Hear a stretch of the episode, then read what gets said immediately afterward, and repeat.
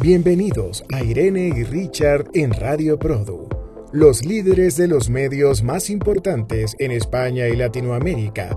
Audiovisual 451 y Produ comentan la industria castellano hablante. Bien, muchas gracias. De nuevo, otro episodio más de Irene y Richard comentan la industria castellano hablante. Irene Jiménez, editora jefa de audiovisual 451 desde Madrid y quien les habla, Richard Izarra, editor jefe de Produ, hoy en México. Irene, qué bueno estar de nuevo contigo, la verdad. Sí, Richard, cuánto tiempo. Me alegro mucho de volver a escucharte. Hemos estado viajando como locos, ¿a que sí? Sí, bueno, eh, desde la última vez que no recuerdo cuándo fue, bueno, he estado en Buenos Aires, Panamá, eh, Miami, por supuesto, mi sede, y ahora te estoy hablando desde México, y bueno, y tú igual, ¿no? Estuviste en Conecta, en varios festivales, pero cuéntanos, Irene, ¿qué pasó en Conecta?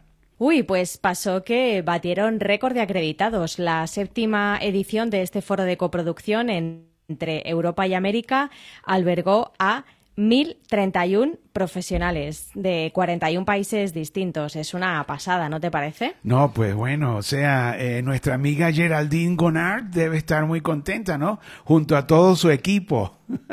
Sí, imagínate, también eh, el gobierno de Castilla-La Mancha, que es la región de España donde está Toledo, que es la sede de Conecta Fictional Entertainment desde el año pasado y que va a volver a serlo en 2024. Van a ser tres ediciones consecutivas en esta ciudad manchega que este año nos recibió en plena ola de calor, la primera ola de calor que vivíamos en España con 42 grados centígrados, Richard. ¿No te imaginas? 42, o sea, es, bastante.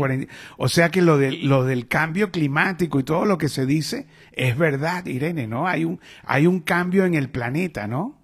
Sí, la verdad que aquí en España lo estamos sufriendo especialmente el cambio climático. Estamos muy preocupados con el tema de la sequía, pero bueno, em, había muy buen ambiente eh, este año en Conecta Fiction and Entertainment. El 68% de los asistentes procedían de España, o sea que había muchos eh, profesionales de fuera.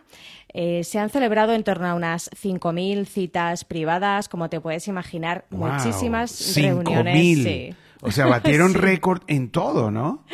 En todo, en todo. Em, y pudiste, eh, Irene, y pudiste dormir, o sea. Eh, bueno. porque trabajaste, ¿no? Sí, estuvimos cubriendo paneles, e hicimos muchas entrevistas que algunas de ellas todavía están pendientes de elaboración. Por ejemplo, hablamos con Isla Audiovisual, que es la productora española que ha coproducido Los Artistas junto con eh, Bow de Miami para VIX. Es la primera serie que la autora española María Dueñas escribe directamente o crea directamente para televisión. Sabes que ella es la responsable del tiempo entre costuras y, ahora pues ha firmado un acuerdo con Televisa Univisión para desarrollar directamente historias para la pantalla. Así que e, ellos, Isla Audiovisual, es eh, uno de, de los que estuvimos hablando. También estuvimos hablando con una productora catalana que se llama Minoría Absoluta. Eh, fundada por Tony Soler en 2009, que tiene varios programas de entretenimiento en la televisión pública catalana. También está haciendo una labor preciosa coloreando imágenes de archivo de la historia de España del siglo XX. Está haciendo unas series documentales increíbles que además no sé cómo están hechas que te enganchan cuando te sientas a verlas. Y también el año pasado eh, produjeron la serie Smiley para Netflix de estreno mundial. Eh, ahora tienen otros proyectos que además fueron bastante premiados en Conecta Fiction, tanto la serie de ficción Marcados de Rojo, que está en busca de socios y financiación, como el formato de entretenimiento Clean Up, para el que han confirmado a Mónica Naranjo como presentadora. O sea que pudimos hablar también con esta productora, Minoría Absoluta, que como ves eh, tiene muchos proyectos en, en, marcha, algunos de ellos incluso confirmados que se irán viendo la próxima temporada televisiva. O sea que no se paró, o sea, los negocios siguen, Irene, y siguen, y ese puente con América eh, eh, cada vez más sólido, Irene, ¿no? Sí, la verdad es que hay que reconocer que prácticamente todo el mundo con el que hablas te comenta que está descendiendo ligeramente el número de desarrollos e incluso de series que finalmente reciben la luz verde para producirse. Pero por otro lado, todo el mundo lo ve como algo normal, ¿no? Algo que ha subido tanto y tan rápido, ¿no? En tan pocos años pues en algún momento tiene que empezar a bajar. Así que yo creo que seguramente hacia 2025 ya empiecen a registrarse menos series producidas, lo cual, como hemos hablado alguna vez, no está del todo mal, ¿verdad, Richard? Bueno, o sea, si vamos por la calidad, vamos a decir que hay menos producción, pero con mayor calidad, porque algunas veces, Irene, volumen versus calidad siempre ha sido como el, el meollo de la discusión, ¿no? O sea, el volumen mata calidad, eh, eh, menos volumen hay más calidad.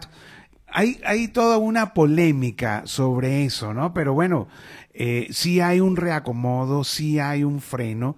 Yo la verdad que tuve la oportunidad de esclarecer algunas ideas, algunas tendencias en una conversación que tuve con Guido Ruth, un argentino, un cineasta, la verdad, productor de cine, vendedor de cine, vendedor de guiones de cine en su empresa Remake. Él fundó Film Sharks hace 23 años y la, y la verdad que fíjate que él, él, ahí hablando de todo, ¿no? Él, él explica el por qué han subido los precios de las producciones en la realización, porque bueno, eh, cuando llegaron las plataformas que llegaron con mucho presupuesto, etcétera, eh, subió un poco el, el precio de todo, ¿no? De los equipos, de los talentos, de todo. Y él dice que había la necesidad de subir los precios, de inflarlos, porque las plataformas daban solamente entre el 12 y el 15%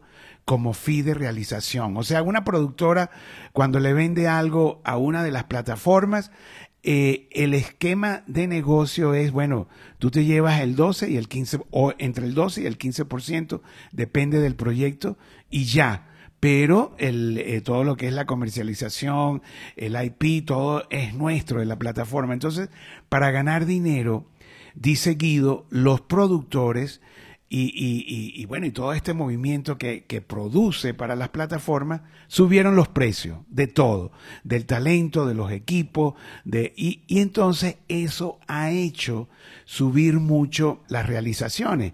Y él dice que si las plataformas y los productores llegan a un acuerdo de compartir las ganancias, el IP, que los propios productores comienzan también a, a, ser parte de todas las ventanas que hay. O sea, lo que dice Guido es que las plataformas, eh, los productores tuvieron que, que subir los precios para no solamente quedarse con el, entre el 12 y el 15 pero que si hay un cambio en la, en, en la formación del negocio, donde todos eh, comienzan a vender más a más ventanas, no solo las, las, plataformas, sino a más ventanas, entonces pudiesen de nuevo a normalizar los precios, pero eh, los productores tendrían que participar en las ventas. Dime, Irene, ¿qué, qué, cómo te suena eso? Bien, o sea, a mí me suena a que efectivamente el modelo de negocio se va a seguir transformando y yo creo que ahora más que nunca hay un convencimiento real de que se necesita coproducir, ya sea a nivel nacional, por ejemplo, eh, Televisión Española comentaba que está muy abierta a todo tipo de coproducciones y también con las televisiones públicas autonómicas de la propia España, ¿no? No solamente con televisiones de o plataformas eh, globales o de Europa o América, de este o del otro lado del charco. Es decir, ahora yo sí veo un convencimiento real de que se necesita unir a muchos socios para alcanzar unos presupuestos ambiciosos y, que cubran eh, las expectativas, ¿no? Creo que también han subido los precios porque ha aumentado la demanda, ¿no? Entonces, eh, bueno, pues eso es una ley económica básica. Así que efectivamente yo creo que estamos ante un momento de transformación transformación constante. Creo que la resiliencia, la capacidad de adaptación va a ser muy importante y fíjate si pasan cosas todos los días que hace unos 15, podríamos decir, menos de 20 días que ha terminado Conecta Fiction and Entertainment, que de alguna manera cierra el semestre, es de alguna manera el último gran evento antes del verano, y tenemos una doble huelga en Hollywood. Sí, o sea, sí, ¿quién nos lo iba a el- decir? el talento se sumó al de los escritores, ¿no? Todo puede pasar e incluso algunas personas piensan que, que esta huelga de guionistas y actores puede llegar a favorecer a las producciones no estadounidenses, ¿no? que empiecen a demandar desde los canales de televisión y las plataformas más títulos que, que no se vean afectados por esta huelga. Así que, por otro lado, sí tenemos que decir también que España, que se está situando como un polo internacional de atracción de rodajes, me temo que va a sufrir eh, de forma directa las consecuencias de esta doble huelga. Estoy segura de que hay muchos proyectos que venían a rodarse a diferentes puntos de la geografía española, eh, bien por su localización, bien por los incentivos fiscales o por una combinación de los dos factores que, van a, a retrasar sus planes de rodaje. Así que ya se dice, ¿no? Que cuando Estados Unidos se resfría, el resto del mundo puede cogerse una gripe, ¿no? Bueno, sí, es que es complejo, ¿no? Porque también yo, yo he visto por allí algunas demandas de los huelguistas que dicen, bueno, pero es que algunos ejecutivos ganan hasta 100 millones de dólares y tienen además eh, algunos bonos y regalías extras. Claro, son unos e- ejecutivos estrellas, ¿no? Unas mentes súper brillantes, ¿no? Mientras eh, eh, lo que se está pidiendo es que haya una repartición un poquitico más justa del dinero de las producciones que salen de los scripts, de los escritores, y que bueno, que el, el talento le da vida, ¿no? Entonces, bueno, tiene- también tienen su, eh, ti- tienen su parte justa, Irene, en, la, en lo que solicitan, pero bueno, esto es un negocio colectivo, no solo son los escritores ni el talento, sino bueno, son los técnicos, los ejecutivos, los distribuidores, los marketeadores, bueno, hay de todo. Si, si esta industria, el séptimo arte, ¿no? Porque es realmente un arte, este, eh, eh, si es colectiva, es una de ellas, ¿no? O sea, el colectivismo, digo, eh, es realmente, Sí. tienen que participar todos, ¿no? Así es. Bueno, ya estamos leyendo ¿no? algunas declaraciones de que si las cosas no se arreglan para el 1 de septiembre vamos a tener unos festivales de otoño un poco vacíos, un poco deslucidos, sin esas estrellas que, que posan habitualmente en las alfombras rojas, que van a recoger premios honoríficos, que arropan el estreno, el lanzamiento de sus películas y series. Así que, buf, estamos en una etapa con mucha incertidumbre, Richard. Sí, y bueno, y fíjate que eh, eh, en esta conversación con Guido Ruth, que lo vuelvo a nombrar, estuvo súper optimista, porque bueno, él además de, de esclarecer por qué subieron los precios, también dicen eh, eh, que eh, la taquilla, o sea, las el theatrical, el negocio theatrical de las salas de cines, se ha recuperado en algunos mercados, bueno, te estoy hablando de América Latina, se ha recuperado, por ejemplo, en Chile en el 90% de, de lo que era antes de la pandemia, y en otros mercados el 75, el 60, pero bueno, se ve muy optimista de nuevo la taquilla como una fuente de ingresos. Y, bueno, y Guido dio cifras y todo, y, y además se vio muy optimista también porque él, bueno, él vende, ¿no? Él vende desde guiones, proyectos, películas en desarrollo, películas ya hechas, y dice que tanto en el, en el Festival de Cine de Cannes, en el mercado, ahora en Cannes, más en el, en el de Berlín, dice que eh, todo lo que es el negocio independiente eh, revivió. Y él vendió inclusive hasta pre- a precios mayores, que había hasta una guerra, guerra de tarifas que tuvieron que, que resolver, que subir, que porque la verdad que la demanda de, de películas y de buenas películas resurgió y, y todo lo que es el mercado independiente que es otro, que no es el de las plataformas, está reviviendo con mucha fuerza y esto, bueno, le dio mucho optimismo a los, a los cineastas, cineastas de verdad, ¿no? Que no, que no, o sea, que, que, plantean desde el guion, porque tú sabes que los cineastas, los que se acostumbran a hacer eh, y a vender para las salas de teatro, eh, este, no presentan eh, un dossier, por ejemplo, lo que piden las plataformas a los productores de televisión, bueno, dame un dossier o un deco o, explícame de qué se trata. No, ellos venden ya el guion escrito. Inclusive tienen, tienen un, dicho que es It's all about script. Todo es el script. Y ellos, o sea, ni siquiera hacen una paginita. Ellos lanzan el guion y lo lanzan con toda la fe y la fuerza que tiene un guion para una buena película. Y bueno, y, y sí hay, sí, sí vi eh, por toda esta conversación con Guido, que sí hay como una, como una diferencia entre lo que es eh, los realizadores de cine, cine, cine y los realizadores de, series de televisión para plataformas.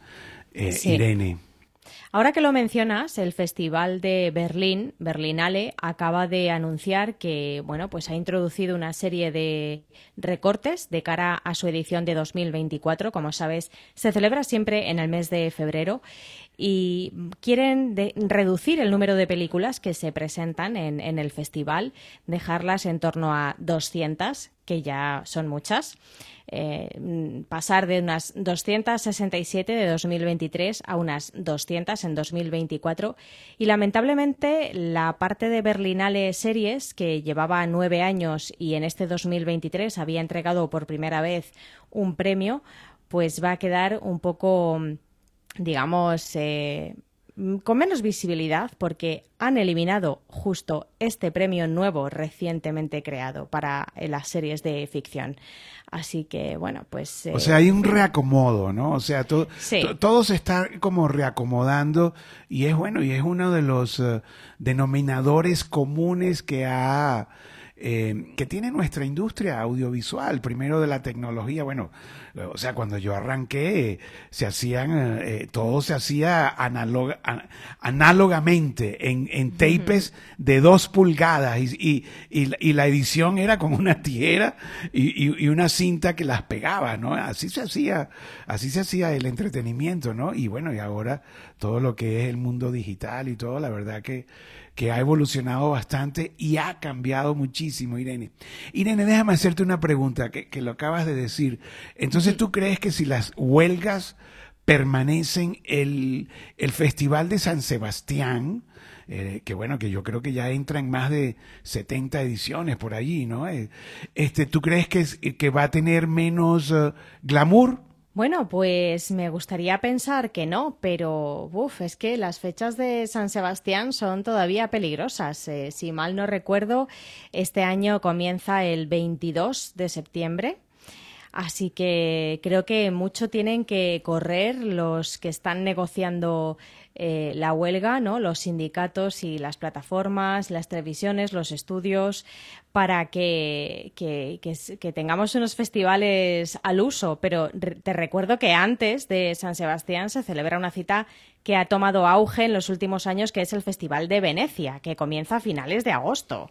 O sea que las cosas pueden afectar a muchas citas importantes. Precisamente la semana pasada el Festival de San Sebastián daba a conocer los títulos españoles que ha seleccionado para su 71 edición, efectivamente, tenía razón, que, ya son más de 70, y entre ellas está La Mesías, que es la nueva serie de Javier Calvo y Javier Ambrosi, que como sabes es un dúo creativo español, eh, son jóvenes, para algunos son los herederos de Almodóvar, y es una ficción original de Movistar Plus que ellos mismos, Javier Calvo y Javier Ambrosi, están, eh, bueno, han escrito han producido desde su propia compañía Suma Content y han dirigido. El rodaje ha terminado hace unas, unas cuantas semanas y promete mucho. El presupuesto parece ser que ha sido muy elevado. Han rodado en más de 30 localizaciones distintas, principalmente en Cataluña.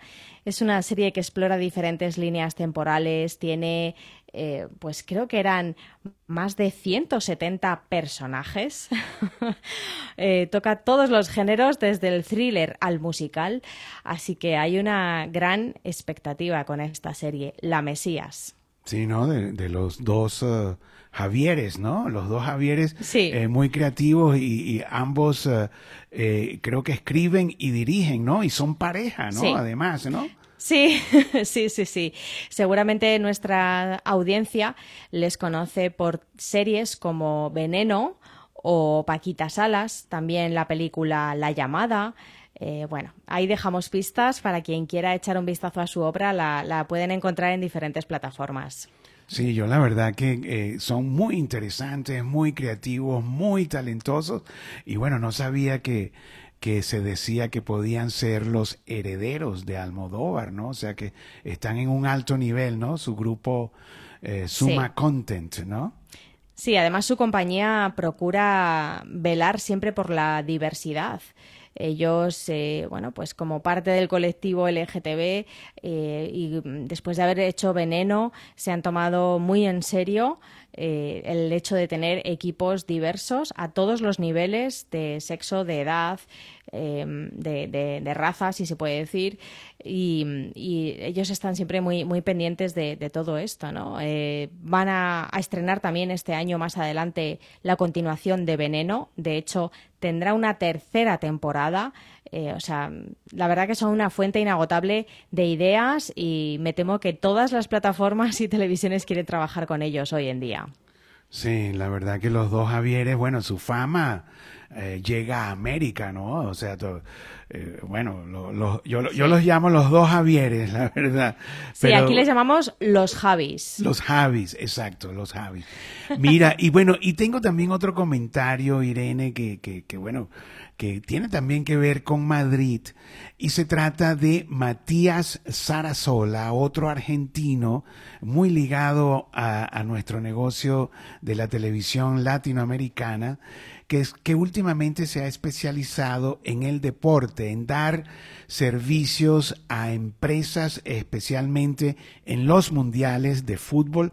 Yo conozco, bueno, a Matías desde hace 30 años, cuando fundó un estudio, el Estudio Mayor, en, en Buenos Aires, que después lo adquirió Endemol. Él siempre ha estado como eh, haciendo empresas y las vende. Yo en, alguna oportunidad lo, lo nombré, eh, lo presenté como uno de los mejores vendedores de nuestra industria audiovisual, porque la verdad es súper bueno. Pero bueno, su último proyecto, eh, te decía que lo, en el Mundial de Rusia, que yo estuve allí, vi a Matías porque con su empresa eh, TVTEL, eh, ellos daban servicios de producción para varias estaciones de América Latina. Bueno, esa empresa también se la vendió a un grupo mexicano de Monterrey, el grupo Vívaro. Y, bueno, y, pero su último proyecto, que era que el, que te quería comentar, es que acaba de crear una nueva eh, categoría de fútbol que es que los eh, futbolistas que llegan a los 35 años ya bueno, ya eh, aparentemente ya están en una edad mayor y bueno, y tienen que retirarse, pero son todavía eh, figuras eh, grandes que la gente los quiere ver. Entonces, bueno, él ha agarrado a los a todos estos jugadores que pasan de 35 años y se ha creado una nueva categoría, un mundial con todos estos jugadores de países que se han retirado y que, y que ahora van a formar lo que llaman el Elite Players Group, que es una nueva categoría. Y aparentemente, y te lo digo, que la, la ciudad de Madrid va a apoyar esta nueva categoría que son ocho países ganadores de los mundiales, tres de América Latina y cinco de Europa que han ganado mundiales recientemente, eh, bueno, recientemente en ocho mundiales, ¿no? Cada cuatro años, ¿no? Y, y, la, y, este nuevo campeonato se va a realizar en diciembre en la ciudad de Madrid. Eso es lo, lo que ha creado Matías Sarasola. Lo presentaron en una rueda de prensa en Barcelona, donde estaban los, eh, los ocho capitanes de los eh, tres países latinos que han ganado mundial, Argentina, Uruguay y Brasil, y los cinco capitanes que, que, que, que bueno, que, han sido reclutados para armar los equipos de España, Francia, Italia, Alemania e Inglaterra. Estos ocho países ganadores de mundiales, cada país con jugadores conocidos, ya retirados y con capitanes conocidos también, este, bueno, van a ser el, el campeonato, el nuevo campeonato Elite Players Group de Matías Sarasola, presidente. Y bueno, tuve una conversación con él y la verdad, buenísima esta idea, ¿no? Eh, y ahora, bueno, tú sabes que, que, el fútbol por lo menos aquí en Estados Unidos, bueno, aquí digo, ahorita estoy en México, pero bueno, en, en América, ahora con Messi, que va a estar en Estados Unidos como embajador del fútbol, o sea, eh, eh, viene cada vez más, eh, más como un entretenimiento mundial, un evento de entretenimiento cada vez más mundial, Irene. Sí, la verdad es que el, fútbol no deja de sorprenderme. Yo pensaba que era algo ya de, personas mayores, pero no. Hay muchísima gente joven muy aficionada al fútbol. ¿Tú eres futbolero, Richard? Yo no. Bueno, yo soy, yo soy futbolero en los mundiales, debo decirte. ¿no? O sea, ah. en los mundiales sí me pego y tú sabes, no, no, o sea, cada cuatro años, pero así de, de ver partidos todos los fines de semana y tener un grupo la verdad que no, no, no lo soy. inclusive, este, le estábamos dando un homenaje a, a uno de los fundadores de, del grupo Media uh, Pro, eh, de, sí, Media Pro, al catalán. Jaume Raures. Que vino aquí a México, ¿no? Eh, Jaume, ¿no? Jaume. Sí. Y, bueno, y en pleno escenario, yo dándole el premio honorífico a una vida de dedicación a Jaume, Jaume ahí en pleno escenario me pregunta de qué equipo soy yo, de qué equipo de uh. fútbol. Y yo la verdad no sabía qué decirle y le dije, bueno, del Barça, porque como, como él es de Barcelona y tal, pero bueno, la verdad que creo que quedé muy mal. Pero, pero en cualquier caso, yo creo que es un deporte que sigue levantando pasiones y que para la televisión de pago es muy importante. De hecho, la Liga, que es como se llama aquí eh, el Campeonato Nacional de Fútbol, acaba de, iniciar una nueva etapa con Electronic Arts, eh, la empresa de videojuegos, como socio estratégico. Han firmado un acuerdo, creo que es para cinco años. Eh, han renovado el logo tipo, bueno, muchísimos planes tienen y también han renovado su plataforma de streaming mundial, que la liga tiene su propia plataforma de streaming para quien quiera ver los partidos, resúmenes y contenidos exclusivos y, relacionados con el fútbol. O sea que sigue siendo una maquinaria de hacer dinero. Sí, bueno, y, y, Matías Sarasola, repito, creador de esta nueva categoría, el Elite Players Group, eh, también le hizo una, un juego y un sitio web a Messi, ¿no? O sea que, y, bueno, como, como Tony Cruz también, de ustedes allí de Barcelona, que, que, que es parte ahora del, de todo lo que es la, la comunicación del Barça, ¿no? Creándoles eh, un website, eh, juegos, todo, ¿no? O sea que el fútbol y, y los jóvenes también, digo, los, los muchachos, los niños también tienen juegos de fútbol con las estrellas que no, la, que no las conocen porque ya están mayores, los futbolistas reales, y ahora, dice Matías Arazola, que en esta nueva eh, etapa del fútbol de su categoría, los niños van a poder ver a todos estos jugadores que están... Eh, que son, eh, son avatares en los juegos, pero usan sus nombres, pero que ahora los pueden ver y bueno, y están eh, negociando con plataformas, con estaciones de televisión, todos todos los revenues, ¿no? De que vienen, de, que generan el equipo de fútbol. ¿Qué más, Irene? ¿Qué más nos tienes por ahí? Bueno, pues eh, te puedo comentar acerca de una serie documental original de Disney Plus que se titula 548 días captada por una secta. Eh, según la plataforma, se ha convertido en el contenido de no ficción más visto. Eh, se trata de, como te digo, una serie documental de tres episodios basada en el caso de Patricia Aguilar, una joven de Elche, que es una, una localidad que está en Alicante, aquí en la costa en la costa española que fue captada por una secta en 2017. Finalmente se salvó, regresó a casa y tanto ella como toda su familia habla de la experiencia en esta, en esta docuserie. Es la primera vez que ella habla delante de una cámara y bueno, pues la verdad es que hay muchísimas personas viendo esta serie documental y, ha sido todo un éxito. También estuvieron sus responsables, que son la Claqueta PC, que es una productora andaluza. también son los responsables de El Estado contra Pablo Ibar, que es otra serie documental, el caso de Pablo Ibar, que seguramente lo conozcas. Em, y estuvieron también en Conecta, en Toledo, hablando de, de, cómo había sido esta serie, ¿no? De todo el proceso que ha sido casi una serie terapéutica para la familia que ha vivido este drama, porque al fin y al cabo es un drama, ¿no? Imagínate. cantidad de proyectos interesantes, ¿no? Y, y, tan distintos, ¿verdad? Sí, la verdad, de todos los géneros, porque se está produciendo en todos los géneros. El género documental, la verdad que ha tomado una relevancia súper importante, y porque antes estaba como como disminuido, ¿no? Digo, antes de las plataformas y de toda esta cantidad de, producción que se que han impulsado las plataformas, ¿no? Que, que, que, que, bueno, donde el documental tomó, repito, mucha importancia. Yo te quería comentar, Irene, ya para, para redondear y finalizar mi eh, este podcast en lo, en lo que a mí respecta, fue que la, el, el encuentro en Buenos Aires organizado por Cantar, eh, cantar media, la verdad que para mí fue eh, eh, súper interesante por, porque fue una clase de mercadeo, de networking, porque fíjate que, bueno, yo he ido a muchas convenciones durante muchos años, pero nunca había ido a una tan selecta, tan, tan específica.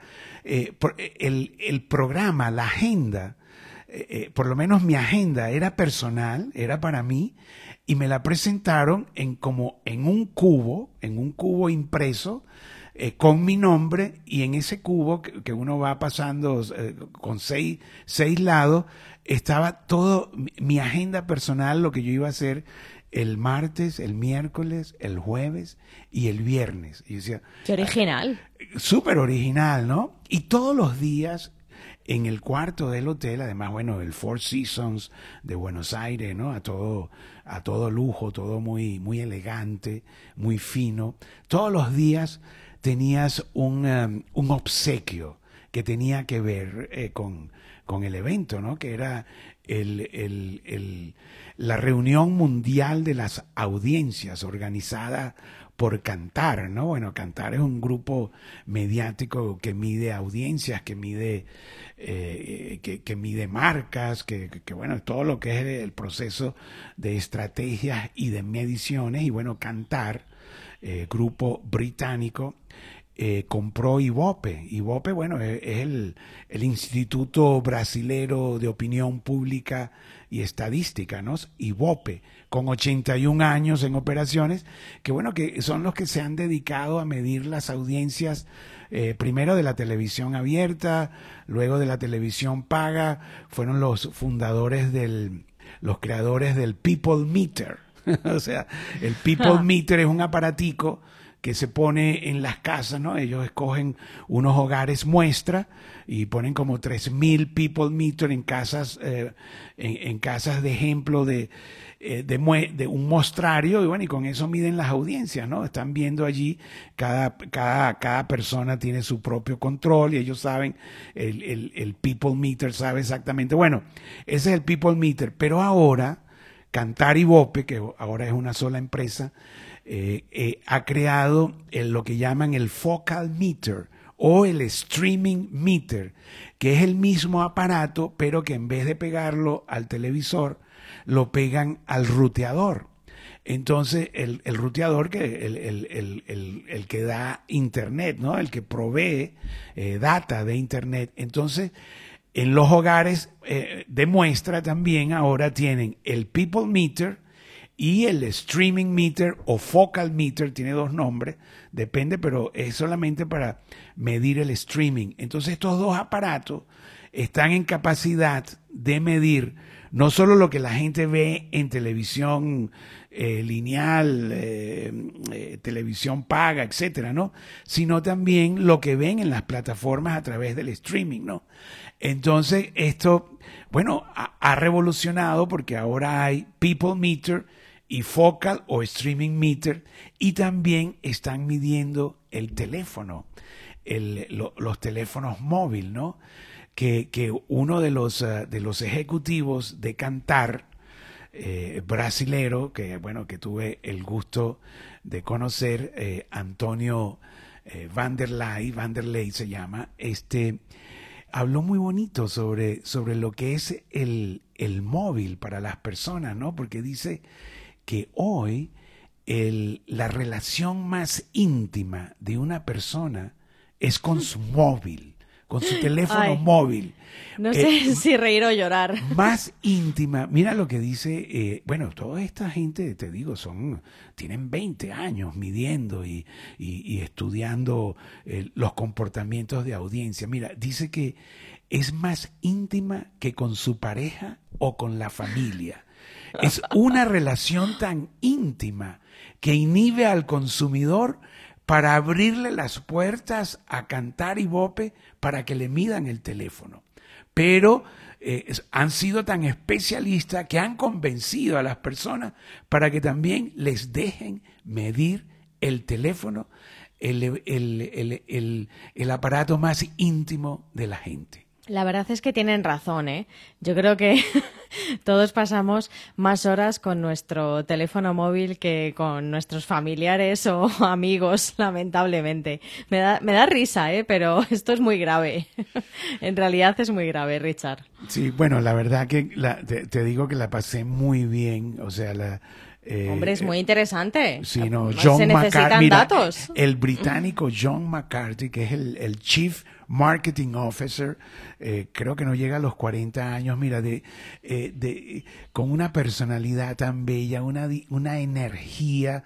Eh, tan joven. sí, él ha hecho todo esto, la verdad, y cantar, bueno, te, te digo, es una super empresa con más de 30 mil empleados, no sé cuántos, en, en, en, más de 100 países, o sea, es una cosa inmensa, ¿no? Bueno, ellos, ellos también tienen agencias de publicidad, o sea, es un grupo muy grande, ¿no? Son dueños de J. Walter Thompson, de, bueno, de Ogilvy, o sea, increíble, la verdad, y se nota.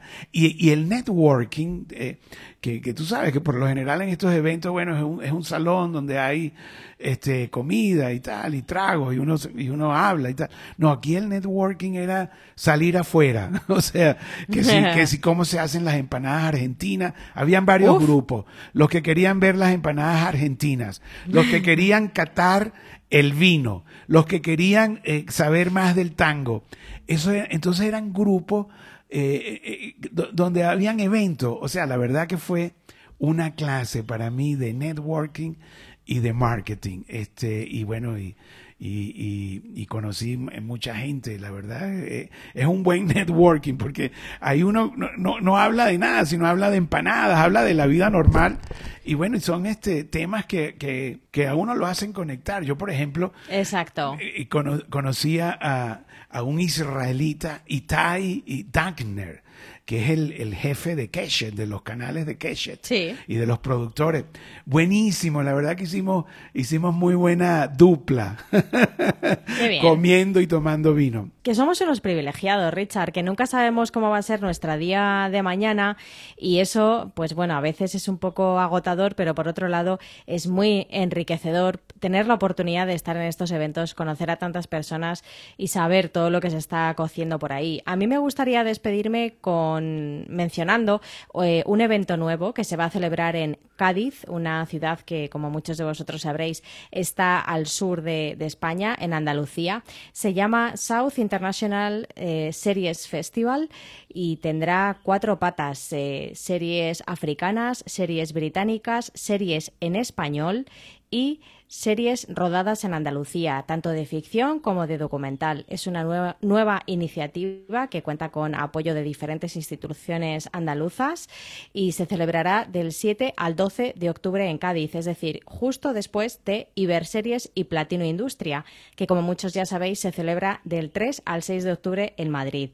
O sea que, como ves, el calendario no deja de darnos sorpresas, Richard. No, bueno, y series africanas, ¿no? Súper interesante también, ¿no?